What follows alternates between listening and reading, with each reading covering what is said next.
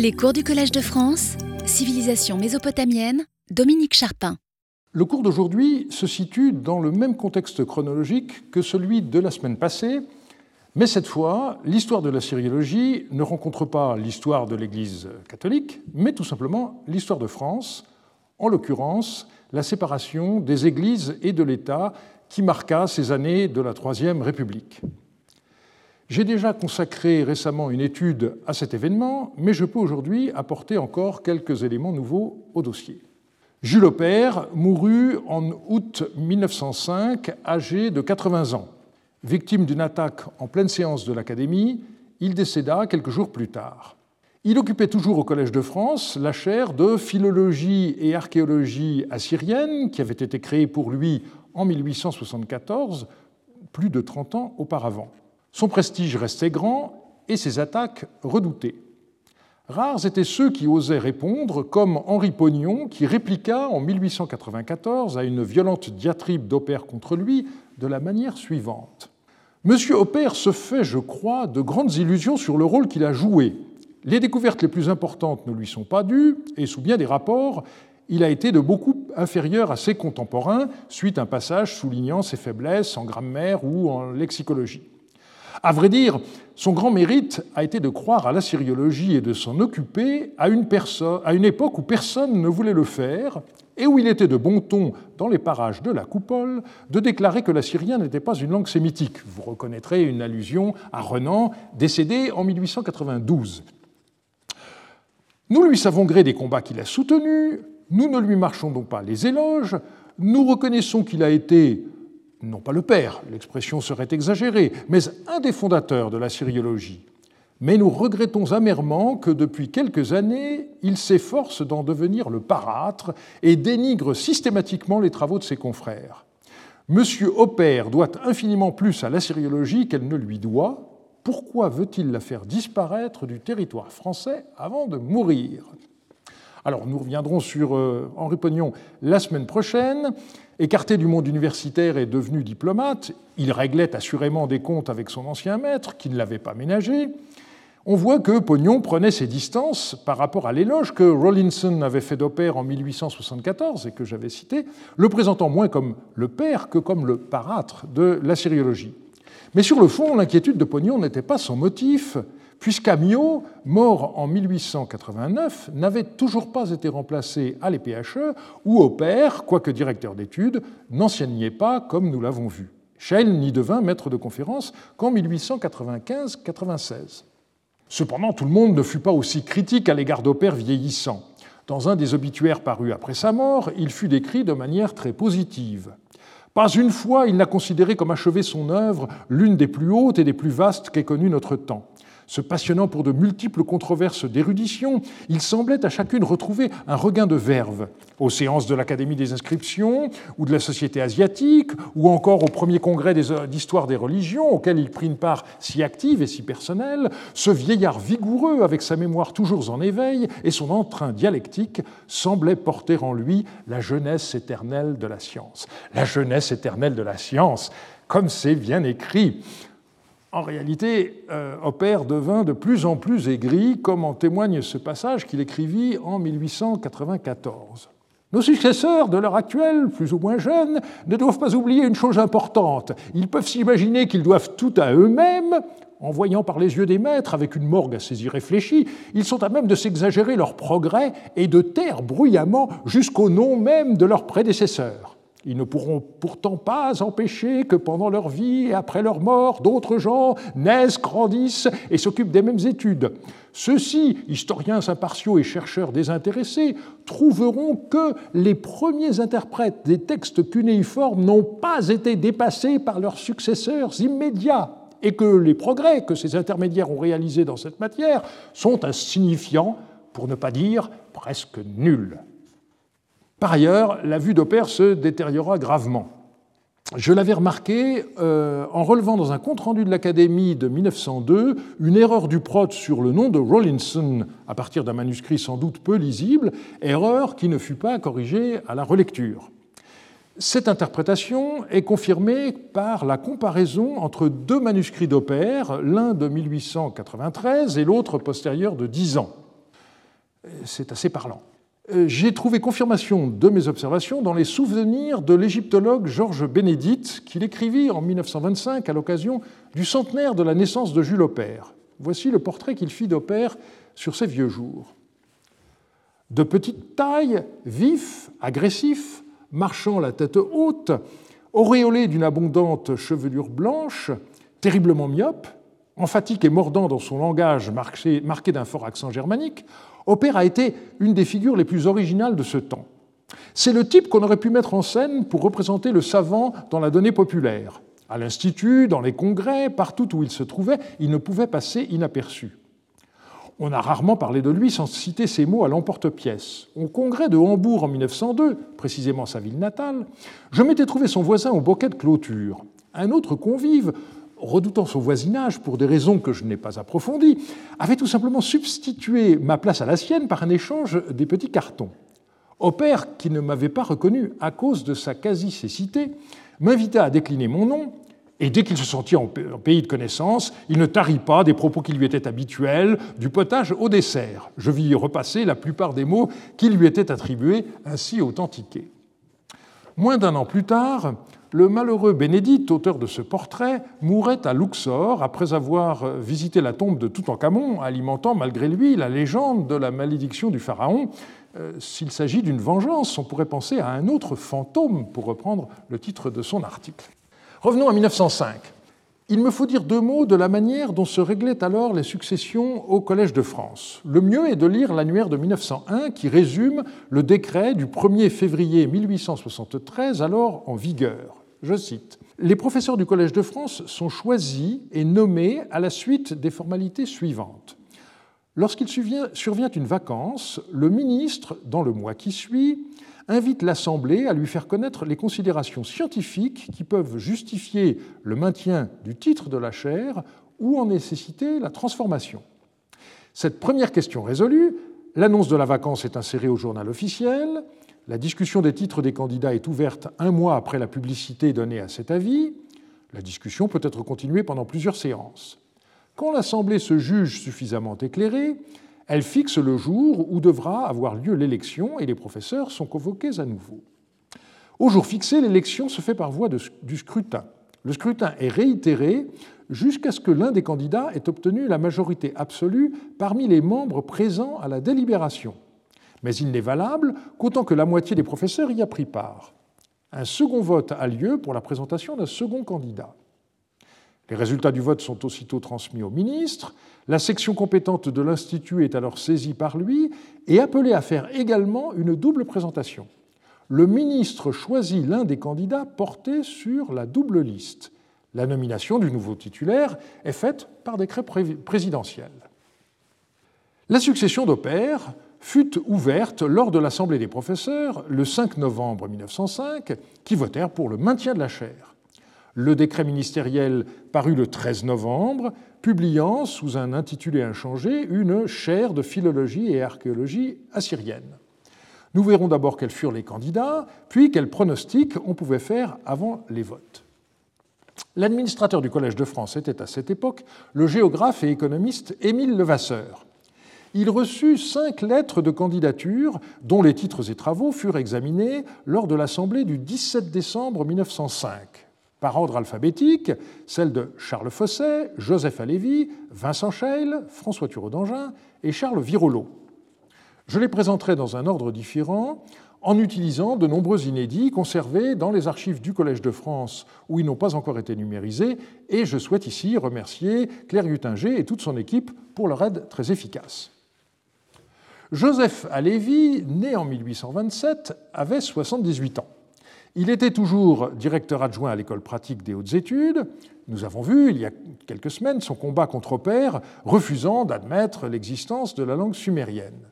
Les archives du Collège de France conservent une carte de visite où, suite à sa lettre de candidature, il écrivait à l'administrateur mon grand âge, avec le cortège de douloureux rhumatismes, me mettant hors d'état de faire les visites coutumières à l'occasion de ma candidature au Collège de France, je viens vous prier instamment de vouloir bien accepter par ces lignes l'expression de mon plus profond regret de cet empêchement et le tribut de mes sincères hommages que j'aurais été si heureux de vous apporter de vive voix.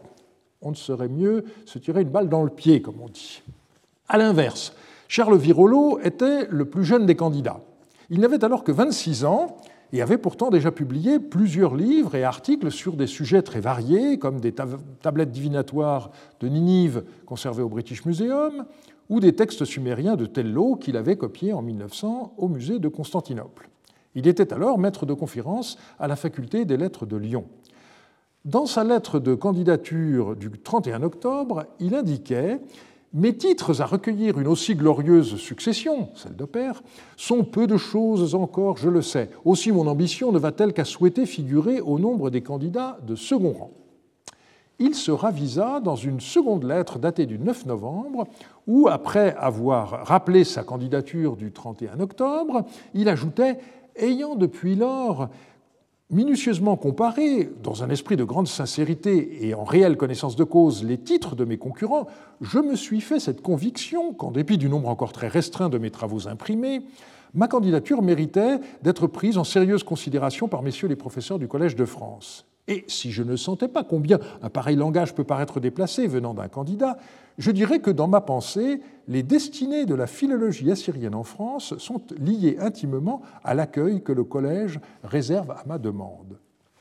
La suite de sa carrière scientifique montra que la haute conscience qu'il avait de lui-même n'était pas injustifiée.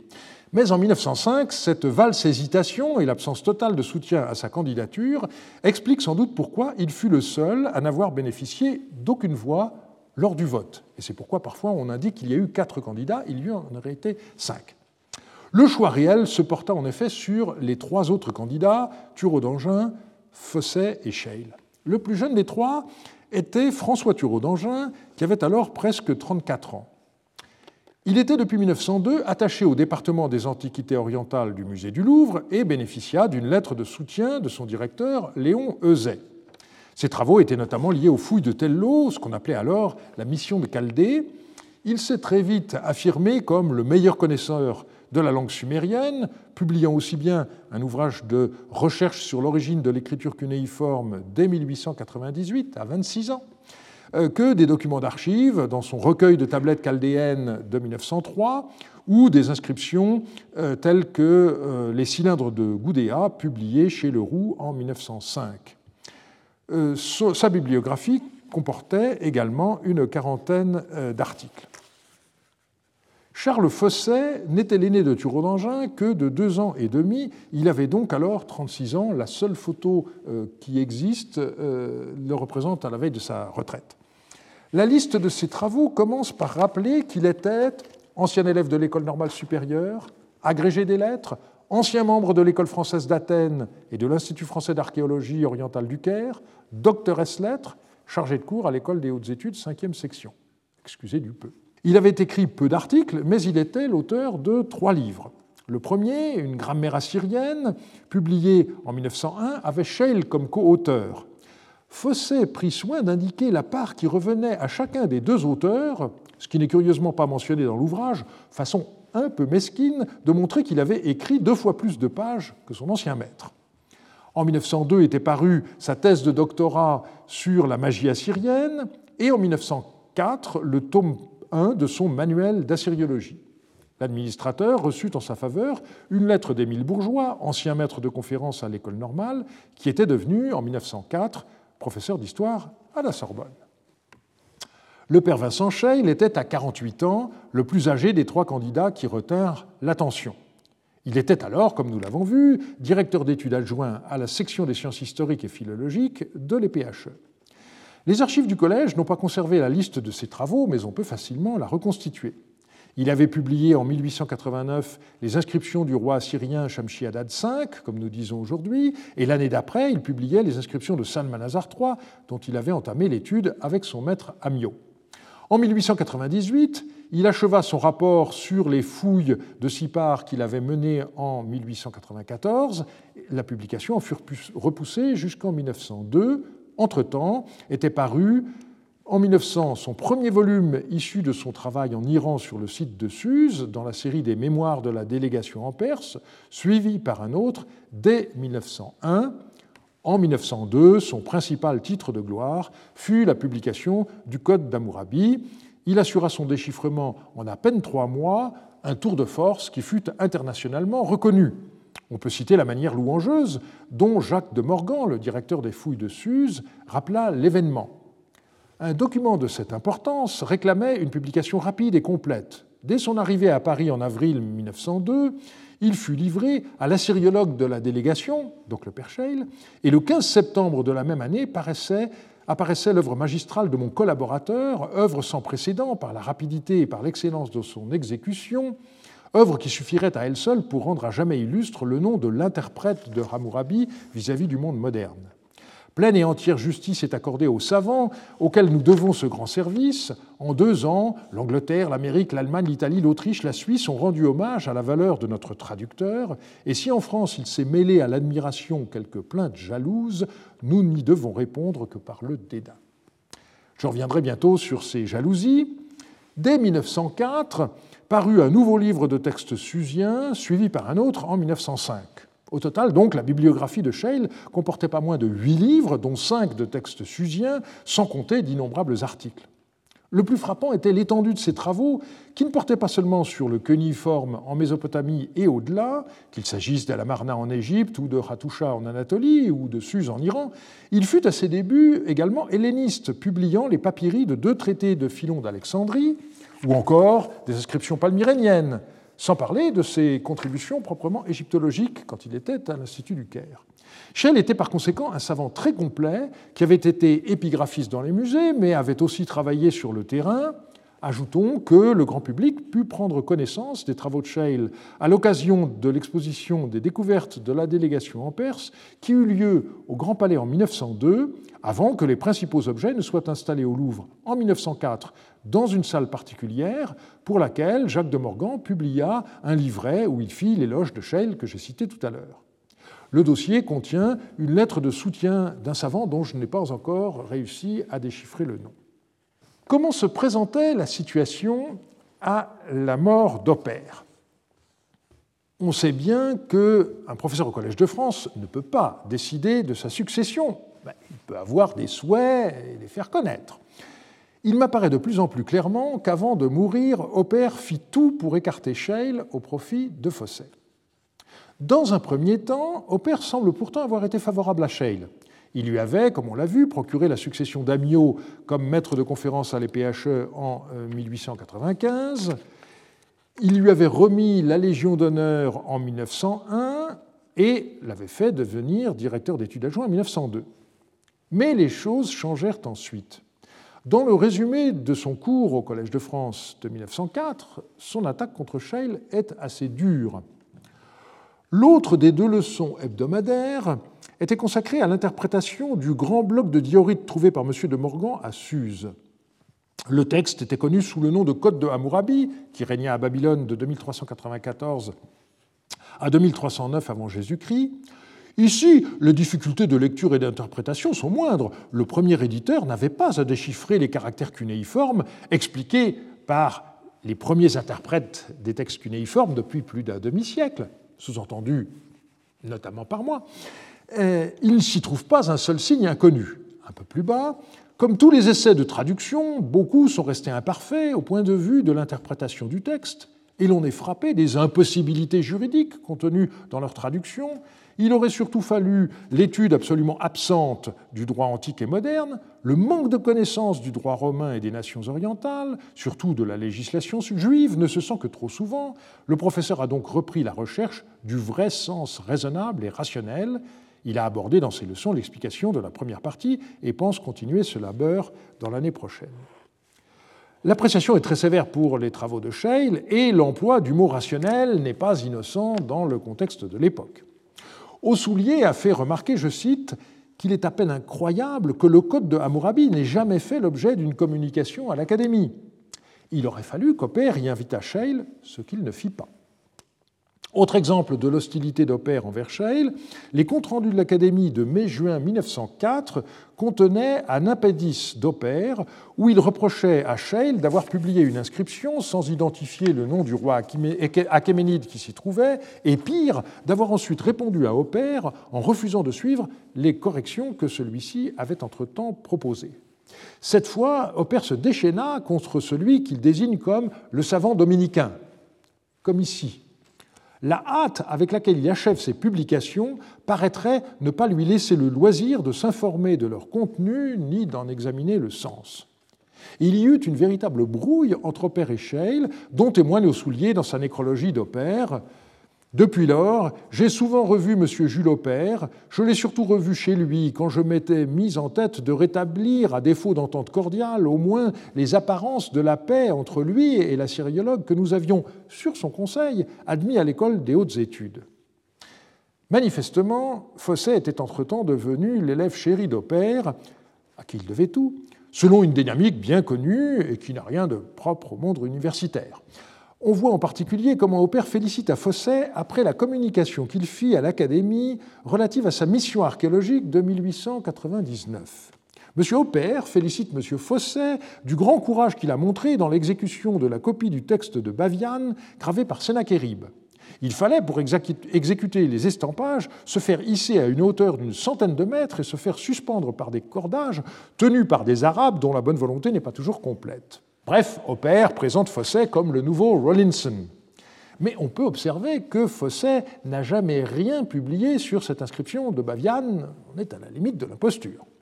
Qu'en était-il des relations entre les deux candidats? Le milieu des assyriologues avait été, une fois de plus, marqué par de vives controverses dans les années 1903-1904, et ce fut Opère, et ce fut pardon, Fosset qui ouvrit les hostilités. Dans une lettre de Hammurabi conservée à Constantinople, Scheil avait cru reconnaître en 1896 le nom de Kédor Laomer qui figure au chapitre 14 de la Genèse. C'était indirectement une façon de souligner l'historicité de ce livre biblique, puisque Scheil identifiait également Arioch à Arimsin et Amraphel à Hammurabi. Comme il le faisait parfois à l'époque, il publia le texte dans la revue biblique et parallèlement, de manière plus technique, dans les recueils de travaux. Le nom en question devait être en réalité lu Yanur Samar. L'erreur de Scheil fut corrigée par King sur la base d'une lettre du même dossier conservée au British Museum. Dans sa recension du livre de King, Fossé indiquait en 1903, M. King conclut que, je cite, enfin, c'est Fosset qui cite La découverte du Perchel est sans valeur, d'autant que sa lecture était fautive. Et Fosset de poursuivre De pareils déconvenus ne sont pas à craindre avec M. King, qui a philologiquement établi l'exactitude de traduction faite sans arrière-pensée apologétique. L'attaque n'était même pas voilée. Autre exemple, dans son manuel de 1904, Fosset mentionna le Code de Hammurabi, mais la bibliographie omet de citer cette publication sous le nom de Scheil pour l'année 1902. Il décrivit la stèle en ces termes La trouvaille la plus importante de la délégation française en Perse est jusqu'à présent celle d'un énorme caillou de diorite sur lequel est gravé un code de loi promulgué, compilé et promulgué par Hammurabi. En haut, une scène éménagée en bas-relief représente le roi recevant l'étape de la loi, Sikh, des mains du dieu Shamash. Le monument est déjà célèbre et je ne m'attarderai pas à en faire ressortir l'importance historique. On notera le mépris que euh, le, terme, de caillou euh, euh, dénote pour désigner la stèle du Louvre de 2 mètres 25 de haut, encore une façon de minimiser cette découverte et indirectement de rabaisser Scheil. On relève aussi cette flèche à propos du travail de Scheil sur les textes rédigés en élamite. Heureusement, les fouilles françaises de Suse nous ont déjà rendu de nombreux textes susiens. D'autres encore reviendront à la lumière, et l'on peut espérer que le jour où les documents trouvés et publiés par la mission de Morgan seront étudiés par un philologue, la plupart des difficultés seront surmontées. Une fois de plus, Scheil n'est pas nommé, mais implicitement considéré comme un éditeur de textes auquel il ne comprend rien. Les textes élamites ne sont toujours pas compris euh, complètement à l'heure où je vous parle. Fosset s'en prit également à un des élèves de Scheil, l'abbé François Martin, que nous avons vu déjà, qui était professeur à l'Institut catholique. L'abbé Martin avait fait paraître en 1903 un recueil de textes religieux assyriens et babyloniens pour lequel il avait été candidat à un prix de l'Académie en même temps que Fosset pour son manuel. Et c'est ce dernier qui reçut le prix Saint-Tour. L'abbé Martin se plaignit de l'irrégularité de la procédure, car à la date de la proclamation du prix, le 13 mai 1904, le livre de Fosset n'avait toujours pas été publié, seules des épreuves avaient été déposées le 31 décembre 1903. Du coup, la polémique enfla entre les deux savants dans le bulletin critique de littérature, d'histoire et de théologie. À la plainte de François Martin, Charles Fosset répondit par une lettre très méprisante, à laquelle Martin répliqua en accusant notamment Fosset de n'avoir pas mentionné l'aide qu'il avait reçue de Scheil dans la rédaction de sa magie. Toutes ces attaques de Fosset n'étaient sans doute pas dues à un mauvais caractère, il s'agissait sans doute euh, d'une stratégie qui le positionnait dans le camp des anticléricaux. Loisy, dans ses mémoires, rapporte une information intéressante. Henri Darbois, qui était depuis 1882 titulaire au Collège de France de la chaire de, langue et littérature celtique, se renseigna auprès de collègues allemands. Je cite Loisy. En 1906, erreur pour 1905, lorsqu'il s'était agi de pourvoir à la chaire d'assyriologie que la mort d'Opère laissait vacante au Collège de France, Darbois lui-même avait écrit en Allemagne pour information demandant à un notable assyriologue ce qu'il fallait penser des trois candidats qu'il énumérait dans l'ordre alphabétique Fosset, Scheil, Thureau d'Angin. Retournez votre liste, lui avait-on répondu au nom des principaux assyriologues allemands, en précisant que, pour la sûreté de la méthode, Thureau d'Angin, bien que moins connu, l'emportait sur Scheil. Partisan de ce dernier, l'honorable M. Darbois avait mis la lettre dans sa poche et n'en avait pas fait part à ses collègues. Mais l'auteur de la lettre en avait envoyé copie à François Thureau qui me l'avait montré. Cependant, les assyriologues allemands, quoique clairvoyants, n'avaient pas voix au chapitre. Lors de l'Assemblée des professeurs du 17 décembre 1905, un seul parla pour Thureau un autre formellement en faveur de Halévy, Personne, comme nous l'avons vu, ne se prononça pour Virolo. Deux professeurs prirent le parti de Scheil et Marcelin Berthelot lut également la très longue et louangeuse note de présentation de l'égyptologue Gaston Maspero, qui était absent. Rappelons qu'il était alors également directeur des Antiquités d'Égypte. Maspero commençait ainsi l'intervention qu'il avait rédigée. Puisque messieurs Alévi et Pognon s'abstiennent, il ne reste en France pour le moment que deux candidats sérieux à la chaire d'assyriologie au Collège de France, Scheil et Thureau d'Angin. À mon avis, Scheil devrait être présenté en première ligne et Thureau d'Angin en seconde au choix du ministre. Je parlerai de Pognon la semaine prochaine. Il n'avait pas fait acte de candidature, contrairement à Alévi, que Maspero écarte du fait qu'il ne s'est pas soumis au rituel des visites. La question du statut religieux du père Scheil ne semble pas avoir été explicitement discutée lors de l'Assemblée, mais elle ne pouvait pas ne pas se poser dans tous les esprits. Si Scheil était élu, le ministère le nommerait-il? La présentation de Maspero fut sur ce point très habile. Après avoir mentionné la mission de Scheil à Sipar en 1894, il ajoutait De retour en France, il fut en novembre 1895 nommé maître de conférence pour l'assyrien à l'école des hautes études sur la recommandation de M. Guillès, alors ministre des colonies, par M. Combes, alors ministre de l'Instruction publique. Sous-entendu, le ministre actuel ne, ne, peut pas être plus radical que le radical Combes, bien connu pour son anticléricalisme, que le radical Combes donc ne l'avait été il y a dix ans. C'est la candidature de Fossé qui reçut le plus grand nombre de soutiens, puisque pas moins de six professeurs la défendirent. Comme il arrive parfois, le résultat du vote ne refléta pas les prises de parole. Le procès verbal de l'Assemblée indique il est procédé au vote, votant 38, majorité 20, M. Scheil obtient au premier tour 21 voix, M. Fosset 12, M. Turon d'Angin 4, M. Alévi, une. En conséquence, M. Scheil est présenté comme premier candidat. Pour la présentation en seconde ligne, le nombre des votants est encore de 38, la majorité de 20. Au premier tour, M. Fosset obtient 23 voix, M. Thureau d'Angin 13. Il y a deux bulletins blancs. En conséquence, M. Fosset est présenté comme second candidat. Il s'agit d'une élection qu'on pourrait qualifié de triomphal. Scheil obtint la majorité absolue dès le premier tour. Alors, ce vote peut paraître étonnant de façon rétrospective, mais c'est parce que nous connaissons la suite. Aujourd'hui, il nous paraît évident qu'il aurait fallu élire Thureau d'Angin, qui était, et de loin, le meilleur assyriologue. Mais n'oublions pas qu'en 1905, il avait seulement 34 ans et il venait tout juste de faire paraître le volume des inscriptions de Sumer et d'Akkad, et c'est sa traduction en allemand de 1907, SAK, qui en assura la renommée. Gageons que si Opère était mort deux ans plus tard, les choses eussent été différentes. Mais à l'inverse, si on veut spéculer, si Opère était mort en 1901, Scheil n'aurait pas encore accompli son plus bel exploit d'édition du Code de Hammurabi. C'est donc de manière somme toute assez logique qu'on assista à un duel entre le plus ancien, Scheil, au palmarès impressionnant, et Fosset, au cursus universitaire impeccable. Le Figaro rendu compte du scrutin de façon assez neutre dans son édition du 18 décembre. Les professeurs du Collège de France se sont réunis hier sous la présidence de M. Levasseur pour désigner les successeurs de M. Hopper et Michel Bréal aux chaires de philologie assyrienne et de grammaire comparée. Ils présentent en première ligne, pour la chaire de M. Hopper, M. Scheil et en seconde ligne, M. Fosset, etc. Cette double liste sera soumise au ministre de l'Instruction publique, dont la préférence coïncide généralement avec celle des professeurs. Dans son édition du mardi 19 décembre 1905, le journal La Croix, sous la rubrique Les candidats du Collège de France, après avoir reproduit les résultats, ajoutait de manière plus partisane M. l'abbé Scheil a publié de nombreux ouvrages d'assyriologie. Il a pris une part importante aux travaux de la mission de Morgan aux ruines de Suse.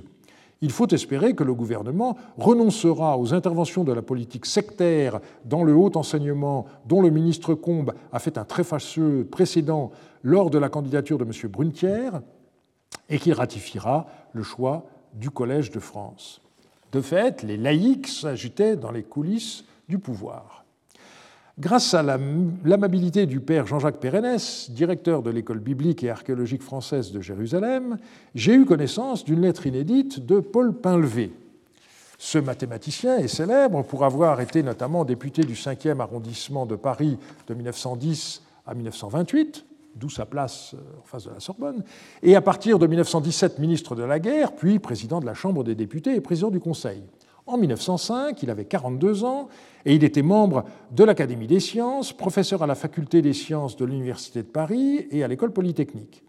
Cette lettre est adressée à Nasdol France, qui n'est pas besoin de présenter. Je me contenterai de dire que les deux hommes, membres de la Ligue des droits de l'homme, étaient fort proches. Voici ce document connu par une transcription du père Tournay. Vendredi. Cher et illustre maître, êtes-vous averti du vote récent du Collège de France relatif à la chaire d'assyriologie? Vous savez sans doute que le Collège a présenté en première ligne le dominicain Scheil, en deuxième, ligne, en Fosset, laïque de dix ans plus jeune, c'est pas tout à fait juste, et d'une intelligence tout à fait supérieure. Il n'est pas douteux, d'après son esprit, que l'Académie des inscriptions présentera elle aussi Scheil en première ligne. Scheil a pour lui d'avoir déchiffré les lois d'Amourabi, mais il faut dire qu'il avait obtenu de son ami de Morgan le monopole des fouilles de Suse. C'est un bœuf de labour, excellent professeur de Béaba assyrien, qui a déchiffré quantité d'inscriptions sans aucun sens critique. Fosset a déchiffré beaucoup moins, mais d'une façon beaucoup plus sûre et pénétrante. C'est de plus une, une, intelligence très synthétique qui a publié les trois premiers volumes d'une encyclopédie assyriologique, œuvre de tout premier ordre. Il a aujourd'hui 37 ans et a consacré toute son activité à ce travail. Il l'eût sans doute emporté sur Scheil si Maspero, qui a la jalousie inconsciente de toute intelligente synthétique comme la sienne, ne l'eût combattu avec passion, entraînant derrière lui Berthelot. Or, il y a dans le débat une question de principe qu'on ne peut négliger, poursuit Palvé. Est-il admissible qu'on confie une chaire de libre critique scientifique intéressant l'exégèse biblique à un dominicain qui ne peut publier une ligne sans l'imprimature de ses supérieurs? Le cas de la Belloisie est significatif. Une certaine histoire du Père que vous connaissez peut-être, ne l'est pas moins à un autre point de vue. Le Père dans les inscriptions de Suse, Sikh, a cru déchiffrer le nom d'un certain Kédor Lagomer, cité dans la Bible comme battu par Abraham au temps d'Amraphé. Identifiant Amraphé et Amourabi, Scheil en déduisait une preuve formelle de l'historicité de la Bible. Le malheur est qu'un Anglais, King, relisant les inscriptions, a montré qu'au lieu de Kédor Lagomar, il fallait lire Inur Samar, la dernière syllabe seule était exacte, King ajoute que l'inscription a subi un grattage, soit par, accident, soit autrement, or otherwise. Si Shell était nommé, toutes les chaires analogues seront bientôt encombrées de religieux que les congrégations élèveront ces années à la brochette jusqu'au jour où la chaire gaieté deviendra libre. Si vous trouvez que j'ai raison, voudriez-vous saisir Combe de l'incident et lui demander d'en parler à Bienvenu Martin, qui peut parfaitement nommer Fosset? Je crois savoir que Clémenceau dira un mot de l'affaire dans l'Aurore. Il serait indispensable d'agir au plus vite. Pardon de ces quatre longues et ennuyeuses pages. J'espère vous voir dimanche et je vous prie de me croire, cher et illustre maître, votre très affectueusement dévoué Paul Pinlevé. Les attaques sur la valeur de Scheil et sa probité scientifique étaient injustes et mesquines. Il est vrai que Scheil publiait vite, souvent trop vite, mais, comme je l'ai dit, tous les assyriologues furent unanimes à saluer l'exploit que l'édition du Code de Hammurabi découvert à Suse dans l'hiver 1901-1902 et publié par Scheil quelques mois plus tard seulement. L'emploi du mot monopole est perfide car il fait écho à une réalité différente, le monopole que la France avait obtenu des recherches archéologiques en Iran depuis 1895 et en particulier des fouilles de Suse dont le directeur était alors Jacques de Morgan. L'affaire du déchiffrement du nom de Kedorlaomer dans une lettre de Hammurabi à Sinidinam est montée en épingle. De fait, Scheil commit une erreur, mais il fut suivi par d'autres savants d'envergure, comme Hommel, avant que King ait accès à une photo de la tablette de Constantinople, dont il proposa une nouvelle lecture grâce à un parallèle du British Museum. De manière générale, Scheil se tint à l'écart des débats très vifs à l'époque concernant l'historicité de la Bible, ne contribuant à son habitude que par la publication de textes nouveaux avec des commentaires réduits au minimum, comme le fragment du récit du déluge qu'il publia euh, en 1898. On doit d'ailleurs souligner qu'un des professeurs favorables à Scheil avait tenu, lors de l'Assemblée du 17 décembre, à citer une lettre du dominicain pour qui, je cite, les livres de l'Ancien Testament, comme genre historique et au point de vue scientifique, ne se diffèrent en rien de tout autre document de même époque étranger au peuple d'Israël. C'est exactement l'une des thèses modernistes qui ont été par la suite condamnées par euh, Pidis. Écrire, comme euh, le fait Paul Pinlevé en soulignant qu'en tant que dominicain, Scheil, je cite, ne peut publier une ligne sans l'imprimature de ses supérieurs, euh, eh bien, c'est inexact, puisque seul le premier livre de Scheil, publié en 1889, comporte une imprimature, et ses contributions à la revue publique y furent par ailleurs soumises comme tous les articles publiés dans la revue. Par ailleurs, les mérites de Fosset sont manifestement exagérés. Euh, les trois premiers volumes d'une encyclopédie assyriologique, œuvre de tout premier ordre, sont en réalité les trois parties d'un seul livre, paru en 1904, et ces 468 pages ne se caractérisent certainement pas par une intelligence synthétique. Il s'agit euh, d'un assez monotone résumé des découvertes et controverses du demi-siècle écoulé. Dans sa séance du vendredi 29 décembre, l'Académie des inscriptions et belles-lettres confirma partiellement le vote du Collège de France. Pour la chaire de philologie et d'archéologie assyrienne, le révérend père Scheil est présenté en première ligne par 26 suffrages contre 7 donnés à M. Fosset et 1 à M. Thureau d'Angin, et en seconde ligne, M. Thureau d'Angin par 19 suffrages contre 14 donnés à M. Fosset. On peut sans doute voir dans le vote pour la seconde ligne en faveur de Thureau d'Angin et non de Fosset la marque de l'influence de Maspero, mais aussi de Léon Ozet, puisque, membre de l'Académie depuis 1874, il avait, comme on l'a vu, recommandé chaleureusement Thureau d'Angin. En mettant Thureau d'Angin devant Fosset en seconde ligne, les académiciens avaient été plus clairvoyants que les professeurs du collège, mais ils ne furent pas écoutés par le ministre. L'élection en première ligne de Scheil au Collège de France et sa confirmation par l'Académie provoquèrent en effet un émoi terrible dans le camp des radicaux. Il faut se rappeler que le 7 juillet 1904, le président du Conseil, Émile Combes, promulgua une loi interdisant l'enseignement aux congrégations religieuses et surtout que la loi de séparation des églises et de l'État qu'il avait préparée venait tout juste d'être promulguée le 9 décembre 1905 par le cabinet Maurice Rouvier, Combe ayant été écarté suite à la, fameuse affaire des fiches euh, que vous connaissez sans doute. Paul Pinlevé terminait sa lettre à Anatole France en indiquant Je crois savoir que Clémenceau dira un mot de l'affaire dans l'Aurore. Ce fut plus qu'un mot. Dans le numéro de l'Aurore du samedi 30 décembre 1905, Clémenceau consacra à l'affaire pas moins de deux colonnes à la une, sous le titre Saint-Dominique au Collège de France. En voici les principaux extraits que euh, j'entrecouperai de commentaires. La chaire d'assyriologie du Collège de France étant à pourvoir, écrit Clémenceau, les professeurs de cet établissement se sont réunis, selon l'antique privilège, pour indiquer au, ministre un candidat de leur goût. Mais là où il fallait apparemment un assyriologue, ils ont préféré choisir un dominicain. Si le révérend Père avait été désigné par une assemblée seulement composée d'orientalistes, le choix qu'on a fait de lui signifierait du même coup sa compétence. Mais l'Assemblée des professeurs du Collège de France comprend une majorité de mathématiciens, de physiciens, de chimistes, de naturalistes, de latinistes et d'hellénistes. Ces savants se sont donc trouvés dans la même obligation qui se fut imposée au premier venu de s'enquérir à cette occasion des titres du candidat. Par quel éclat de mérite leurs suffrages ont-ils été déterminés? Alors là, on ne peut manquer de s'étonner. L'air de rien, Clémenceau remet en effet en question le mode d'élection des professeurs au Collège de France. Il poursuit. Le dominicain a d'abord bénéficié de ce premier argument que sa candidature passait pour n'être point déplaisante à M. Maspero. L'éminent égyptologue est un peu porté, un peu trop porté, dit-on, à se considérer comme un roi nécessaire en une matière où d'ailleurs il a marqué de façon si lumineuse son action personnelle. Il préfère trop évidemment des sujets à des rivaux, des égaux. Il est vrai que Maspero avait soutenu Scheil de tout son poids, mais on doit rappeler qu'il n'était pas présent lors du vote. Et d'ailleurs, ses collègues n'ont pas totalement suivi Maspero, puisque euh, vous vous rappelez qu'il disait qu'il fallait mettre Scheil en première ligne et Thureau d'Angin en seconde ligne, et qu'il n'a pas été suivi par ses collègues sur, euh, pour la seconde ligne.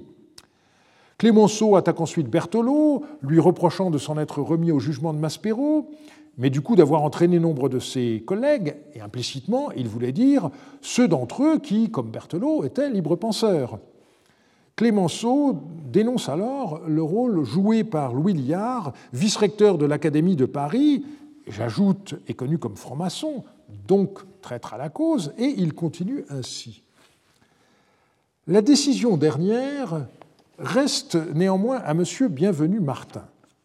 Quelques nominations qu'on ait pu qu'ait pu lui suggérer l'Assemblée des professeurs du Collège de France, et de quelque appui que l'Académie, à son tour, se soit empressée de soutenir le révérend Père le ministre peut et doit se refuser à installer de dominicains dans la chaire d'opère.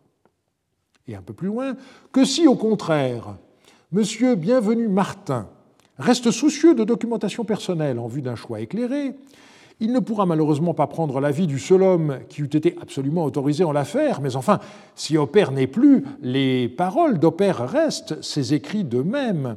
Et le premier universitaire venu sera à même d'apprendre à M. Bienvenu Martin que l'opinion de M. Opère sur celui dont certaines intrigues voudraient faire son successeur allait de l'une à l'autre de ces deux alternatives, ou un imposteur ou un ignorant. Alors, il faut ici rectifier, euh, malgré l'affirmation de Clémenceau, Opère ne traita pas directement Schell d'ignorant. Il écrivit Le monument conservé à Mossoul, c'est-à-dire la copie sur pierre par un faussaire d'un original perdu publié par Scheil, a été fabriqué pour tromper les acheteurs et les ignorants. Pas la même chose. Je poursuis la lecture de l'article de Clémenceau L'aventure de la Béloisie a d'ailleurs assez prouvé qu'en matière d'écriture, de révélation, de dogme, il faut ou renoncer à penser librement, ou rompre avec l'unité romaine. Mais le révérend Percheil n'a jamais eu à craindre de se trouver en un tel embarras, toute sa prétendue science assyriologique n'étant utilisée par lui que comme moyen plus moderne de propagation de la foi. Si le dominicain l'emportait sur ses concurrents laïcs, car il en est, et dont les titres supportent avec les siens une comparaison plutôt avantageuse, il serait donc acquis que l'établissement fondé par François Ier pour lutter contre la Sorbonne cléricale du XVIe siècle et défendre la libre critique contre l'esprit dogmatique s'est adjoint un disciple du fondateur de l'Inquisition. Clémenceau reprend euh, lui aussi la thématique de l'Institut catholique, se préparant à placer une troupe de jeunes abbés dans les toutes prochaines chaires vacantes l'université et il conclut. Une seule excuse pourrait être invoquée par l'université laïque en train de faire appel à ses pires ennemis, le fait d'une compétence indiscutable, absolue, unique. Comme ce n'est pas du tout le cas, je fais à M. Bienvenu Martin l'honneur de supposer qu'il sera à la hauteur de son devoir. Il ne suffit pas de rhétoriquer l'anticléricalisme, il faut encore être capable de le vivre. L'article de Clémenceau ne resta pas sans écho. Le 5 janvier 1906, Le Temps, sous le titre L'incident Scheil, après avoir présenté la situation en brocardant, je cite, les journaux socialistes et radicaux, encourageait le ministre à respecter le vote des deux institutions qui s'étaient prononcées. De son côté, Marcelin Berthelot ne s'exprima pas directement, mais ce fut son fils qui le fit pour lui, plus ou moins adroitement, dans La Libre Parole, en outre, un démenti paru dans les colonnes du matin du 6 janvier, je cite, Nous croyons savoir que la nomination du révérend Père n'est nullement décidée par le ministre de l'Instruction publique. D'autre part, contrairement à ce qui a été dit, cette nomination n'a jamais été demandée à M. Bienvenu Martin par M. Marcelin Berthelot. Parallèlement, Barbier de Ménard, qui avait présenté la candidature de Scheil, s'exprima dans l'éclair. La presse provinciale ne fut pas en reste. On pouvait ainsi lire dans le journal de Roubaix du 6 janvier 1906 un fait véritablement scandaleux vient de se produire à propos de la succession d'une chaire vacante au Collège de France. Les politiciens ont fulminé contre la cléricalisation de l'université, l'introduction de Saint-Dominique au Collège de France, et ont adjuré le ministre de sauver une fois de plus la République en ne tenant aucun compte des présentations des professeurs et de l'Académie. Pour réduire à leur juste valeur ces tristes allégations, il suffit de faire remarquer que la candidature du savant très remarquable qu'est le père Scheil a été patronnée par M. Berthelot, peu suspect de tendresse envers l'Église aux yeux du bloc. Face à toutes ces interventions en faveur de Scheil, Clémenceau reprit la plume le 7 janvier avec à nouveau deux colonnes à la une de l'Aurore. Avec sa causticité coutumière, il donna à son article de titre L'enseignement laïque par les dominicains et s'en prit férocement à Marcelin Berthelot et au fils de celui-ci, ainsi qu'à Babier de Ménard. Sa mauvaise foi était manifeste, car l'accent était mis à nouveau sur cette malheureuse affaire de Kédor-la-Homer, et on notera au passage euh, l'utilisation du pluriel les textes assyriens, alors que l'erreur de Scheil avait porté sur une seule ligne d'une seule tablette. Deux jours plus tard, dans le matin du 9 janvier, un professeur du Collège de France hostile à Scheil enfonçait le clou, donnant sa version de l'élection, tout en souhaitant prudemment garder l'anonymat. Je soupçonne qu'il s'agit d'Albert Réville, mais je n'en suis pas sûr. La fin de l'interview est d'une grande perfidie lorsque le professeur indiqua aux journalistes Ajoutez que le père Scheil, s'il sait bien lire l'assyrien, ne sait guère que cela. J'entends qu'il manque absolument de culture générale. Croyez-vous, par exemple, qu'il n'est même pas bachelier? Le journaliste Que me dites-vous là? Un homme qui n'est pas bachelier pourrait enseigner au Collège de France quel que soit le dédain que nous affectons pour les diplômes, conclut l'éminent professeur, il est certain qu'il y aurait là un paradoxe un peu fort. Le professeur en question se gardait bien de dire euh, que le père Scheil avait écrit un mémoire en latin et qu'il avait publié des manuscrits grecs. Surtout, Scheil écrivit de nombreux poèmes en latin qui ont été publiés par lui par la suite et auxquels Enrique Jiménez et moi-même nous sommes récemment intéressés. Parler du manque absolu de culture générale de Scheil constituait donc une calomnie pure et simple mais c'était une manière indirecte de mettre en valeur les titres de Fosset. Gabriel Monod eut plus de courage que son collègue. Il ne se cacha nullement derrière l'anonymat pour expliquer dans le temps du 10 janvier pourquoi il avait défendu Scheil, ce qui n'avait pas manqué de surprendre certains, étant donné que Monod avait été un Dreyfusard de la première heure et que la revue historique qu'il avait fondée et qu'il dirigeait faisait preuve d'un esprit plutôt positiviste. Mais il était président de l'école pratique des hautes études, et c'est à ce titre qu'il se rendit au ministère pour protester contre la campagne de diffamation dont un des professeurs de son établissement était victime. Il faut saluer ce courage. Il voulut témoigner en faveur de son collègue, je cite, On semble oublier que Scheil enseigne depuis dix ans à l'école des hautes études, qu'il a formé d'excellents élèves, et en première ligne Fosset, Tous les collègues de Scheil peuvent témoigner de la liberté de son esprit, de la loyauté cordiale de son caractère. Jamais aucun de ses élèves ne s'est aperçu que ses opinions religieuses eussent la moindre influence sur son enseignement. Il fallait aux adversaires du dominicain allumer un contre-feu.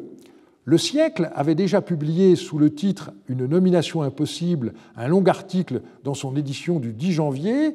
Il revint à la charge dès le 11 montrant que l'imprimature du livre du père Lagrange, Études sur les religions sémitiques de 1903, était précédée d'un texte signé par le maître général de l'ordre où le père Scheil était cité comme censeur.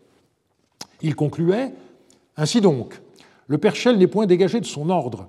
Il est le subordonné docile de son supérieur général qui siège à Rome. Il l'est notamment en matière scientifique. Il reçoit dans son supérieur général le mandat de rechercher si les manuscrits peuvent ou non être imprimés tels quels. Ce mandat, le père Scheil l'accepte, il il le remplit. Au nom de son institut, il poursuit l'hérésie dans les livres. Peut-on rien imaginer qui soit plus contraire à l'esprit scientifique et à l'esprit fondamental du Collège de France? N'avons-nous pas raison d'insister pour qu'on nous épargne cette tristesse, voir figurer et parler dans une chaire du Collège de France un inquisiteur de livres? Dans le contexte de l'époque, l'attaque était particulièrement injuste. Parce qu'en réalité, le père Scheil avait aidé le père Lagrange à faire passer ses idées auprès d'un public élargi, idées libérales qui valurent aux fondateurs de l'école biblique bien des tracas peu après. Le siècle publia dans l'édition du lendemain euh, l'approbation d'un abonné, je cite, membre distingué de l'enseignement supérieur, lui aussi courageusement anonyme. Celui-ci ajoutait que dans l'annuaire pontifical, la syriologie figurait dans la section théologie et concluait La syriologie est une science auxiliaire de la théologie, telle est la doctrine orthodoxe dont le père Scheil est non seulement un partisan, mais encore, vous nous l'avez appris, un agent. De son côté, L'Aurore, dans son édition du 11 janvier, publia un entretien avec Louis Havet qui répondait très directement à Gabriel Monod et qui était très hostile à Scheil. Ce spécialiste de littérature latine, directeur à l'EPHE, où son portrait est toujours accroché, était professeur au Collège de France depuis 1885 et membre de l'Académie des inscriptions et belles-lettres depuis 1893. Il était également membre du comité central de la Ligue des droits de l'homme. C'est Louis Havet qui, lors de l'Assemblée du 17 décembre 1905, avait victorieusement présenté la candidature de Meillet, il avait également parlé pour Fosset, mais cette fois, il souhaitait clairement torpiller la candidature de Scheil. Ce nouvel article de l'Aurore suscita bien entendu des réactions, à commencer par celle de l'univers du 12 janvier, où Eugène Tavernier se moqua de ses confrères de façon assez drôle L'Aurore et le siècle publient des dissertations sur la science assyriologique. M. Clémenceau pourfend à la fois Codor Laomor et le Père Scheil. Bientôt, les articles du bloc seront imprimés en caractère cunéiforme. Dans l'autre camp, Albert Réville se confia au quotidien Le Matin du 15 janvier et concluait Tout ce que je peux dire, c'est que M. Hopper regardait M. Fosset comme son meilleur élève et le plus digne de lui succéder. La lanterne fit écho à cette interview dès le lendemain sous le titre Le Dominicain. Chaque jour, une voix nouvelle s'élève contre la candidature du Père Scheil et proteste contre l'intrusion de ce moine parmi les savants du Collège de France. On est même étonné que devant la réprobation unanime qui a accueilli la décision des professeurs, M. Bienvenu Martin ne se soit pas hâté de trancher la question et de donner satisfaction à l'opinion. M. Révy, qui enseigne au Collège de France l'histoire des religions, déclarait hier à un de nos confrères que la syriologie et l'exégèse biblique ont des rapports trop étroits pour que l'on puisse oublier que M. Scheil appartient à l'ordre de Saint-Dominique. M. Révy affirme d'autre part que M. Hopper, le professeur décédé, n'avait jamais pensé que le père Scheil, qui nous l'avons vu était pour le savant défunt, je cite, citation, un imposteur ou un ignorant, put un jour lui succéder. C'était M. Fosset que, depuis longtemps, M. Hopper avait désigné comme le plus digne de prendre sa place. Peut-on admettre qu'après avoir recueilli tous ces renseignements, M. Bienvenu Martin ait la faiblesse de céder à la cabale cléricale ourdie en faveur du dominicain? Cependant, la réprobation n'était pas si unanime que le prétendait la lanterne. On avait clairement deux camps qui s'affrontaient. Mais qui ne correspondait pas complètement aux lignes de fracture habituelles entre cléricaux et laïcs. Gabriel Monod et Marcelin Berthelot soutenaient le père Scheil alors qu'il ne faisait nullement partie des catholiques euh, hostiles à la loi de 1905. La situation devenait politiquement dangereuse et le ministre ne pouvait plus repousser sa décision. Il faut rappeler qu'en ce début de l'année 1906 se déroulait une autre crise, dite l'affaire des inventaires, Suite à la loi de séparation de 1905, les agents de l'État devaient faire l'inventaire du contenu de toutes les églises de France, ce qui suscita de nombreuses résistances. Et c'est une affaire qui a été très très grave, euh, comme vous le savez. Contrairement à ce qu'on croit parfois, Combe n'était plus président du Conseil depuis près d'un an. Il avait été remplacé le 24 janvier 1905 par Maurice Rouvier. Et au sein de son cabinet, dit Maurice Rouvier II, qui dura jusqu'au 18 février 1906, le ministre de l'Instruction publique et des Beaux-Arts était Jean-Baptiste Bienvenu Martin. Comme Clémenceau et d'autres le lui avaient suggéré, et comme il en avait effectivement le pouvoir, il choisit de nommer Fosset professeur sur la chaire de philologie et archéologie assyrienne, et ce dernier accepta. Le décret de nomination, signé par le président Émile Loubet et le ministre Bienvenu Martin, date du 17 janvier 1906. Cette décision ne, passa naturellement pas inaperçue. Je me limiterai à citer la brève dépêche de l'Express du Midi du 20 janvier 1906 sous le titre Par ordre de M. Clémenceau. Le journal officiel publie la nomination de M. Fosset, docteur S. Lettres, comme professeur de la chaire d'assyriologie au Collège de France. Ainsi, malgré le choix de l'Académie des inscriptions et belles-lettres, qui le portait en première ligne, les suffrages des professeurs du Collège de France, en dépit même de l'appui de M. Berthelot, qui patronnait hautement sa candidature, le père Scheil est définitivement exclu d'une chaire pour laquelle il réunissait tous les titres. M. Bienvenu Martin a cédé aux menaces du bloc et baisser pavillon devant les hautaines sommations de M. Clémenceau. Et le même journal réitérait le 26 janvier M. Denis Cochin, député de Paris, adressera une question à M. Bienvenu Martin lors de la discussion prochaine du budget de l'instruction publique. Et nous avons, dans euh, le journal des débats du 10 février 1906, une description de ce qui s'est passé à la Chambre des députés. Je cite Deux chaires du Collège de France ont été hier l'occasion d'un débat à la Chambre. Le cas de la seconde chaire est explicitement opposé. Cette fois, la chaire existait et aussi l'homme capable de la bien occuper. La chaire est celle d'assyriologie, l'homme est le Perchel, qui est un assyriologue de valeur incontestée. Le Collège de France et l'Académie des inscriptions avaient présenté cet assyriologue pour cette chaire d'assyriologie. Le ministre en a nommé un autre, un assyriologue qui a sans doute de l'avenir, mais qui a peu de passé. L'abbé Guéraud a demandé les raisons de cette préférence, et M. Bienvenu Martin ne s'est pas fait prier pour les donner. Le père Scheil est un assyriologue qui est en même temps un dominicain. Il y a, paraît-il, incompatibilité. M. Bienvenu Martin n'a pas été jusqu'à contester la compétence spéciale du père Scheil, mais il ne lui reconnaît pas l'entière indépendance scientifique qui est nécessaire à un professeur au Collège de France. Le Perchel connaît la Bible et il est tenté de mettre les textes assyriens qu'il découvre en concordance avec le texte du Pentateuque. La preuve, a ajouté M. Bienvenu Martin, c'est qu'au séminaire romain, l'assyriologie est considérée et traitée comme une branche de la théologie. Et il a brandi l'annuaire pontifical. Est-ce suffisant continue le journaliste? Cela prouve à la rigueur que le séminaire romain n'a pas les mêmes idées que le Collège de France en matière de classification des sciences, et nous n'en sommes pas très surpris. Mais le père Scheil professe déjà à l'école des hautes études, aux côtés de M. Monod et autres savants qui n'ont aucune préoccupation confessionnelle, et il ne fait pas mauvaise figure en leur compagnie. Quand il s'agit de déchiffrer un texte assyrien, le premier point est de savoir l'assyrien. Si ce texte est en contradiction avec la Bible, aucun déchirement n'en résulte pour le croyant, et il y a bien d'autres textes en désaccord avec la foi. L'assyriologue constate ce désaccord, l'enregistre comme un fait matériel, et s'il est ecclésiastique, il n'y a pas de quoi l'empêcher de dire sa messe ni de faire son cours. La nomination de Fosser relança les polémiques dans la presse. L'éclair affirma notamment que les travaux de Fossé ont dû être entièrement supervisés par le Père et que, je cite, c'est à lui qu'il doit le peu qu'il sait en assyriologie. Fin de citation.